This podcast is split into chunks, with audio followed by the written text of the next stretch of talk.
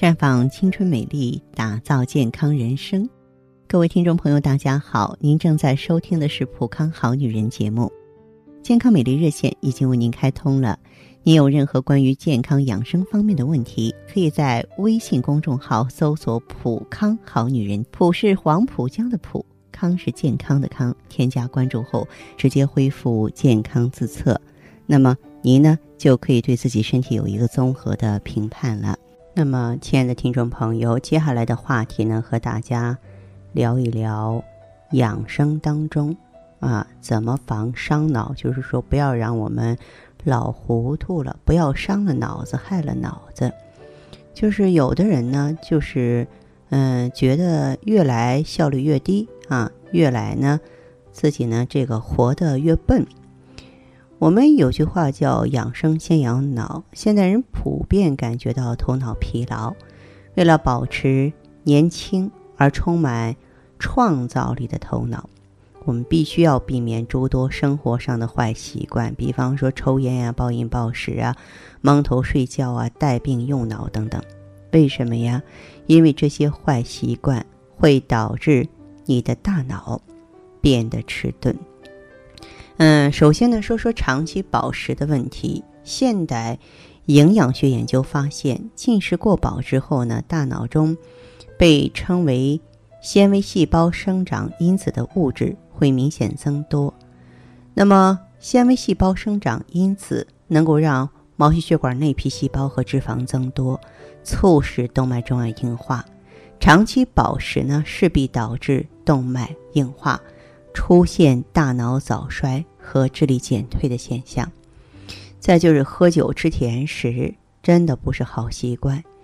酒精会让大脑皮层的意志减弱，所以酒后人会觉得头重脚轻、举步不稳、反应迟钝。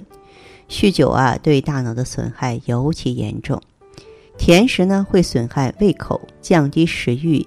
减少对高蛋白和多种维生素的摄入，导致机体营养不良，影响大脑的发育。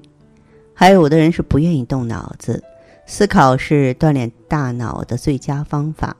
只有多动脑，勤于思考，人才会变得聪明。反过来，就是越不愿动脑，大脑退化越快，聪明人也会变笨的。另外呢，我不主张。带病用脑，我们太懒了不行，太累了更不行。当身体不舒服或患病的时候啊，勉强坚持学习或是工作，不仅是效率低下，而且容易造成大脑的损害。蒙头睡觉也是个坏习惯。嗯，随着被子内啊二氧化碳浓度升高，氧气浓度会不断的下降。长时间吸进潮湿的、含二氧化碳浓度高的空气，对大脑危害也是极大的。还有的人呢，就是不注意用脑的环境。你想啊，大脑是全身耗氧量最大的器官，只有保证充足的氧气供应，才能提高呢大脑的工作效率。因此，用脑的时候啊，要特别讲究工作环境的空气卫生。轻视早餐也是不行的，因为你不吃早餐，会使机体和大脑得不到正常的血糖供给，大脑的营养供给不足，久而久之会对大脑有害。那此外呢，早餐的质量和思维能力也有密切的联系。根据研究哈，说一般吃高蛋白早餐的儿童，在课堂上的。最佳思维普遍相对延长，而吃素的儿童呢，精力下降相对比较快。还有就是睡眠不足。那么，大脑消除疲劳的主要方式是睡眠。长期睡眠不足或睡眠质量太差，就会加速脑细胞的衰老，聪明的人也会变得糊涂起来。少言寡语这个习惯也不好。大脑有专思语言的功能区。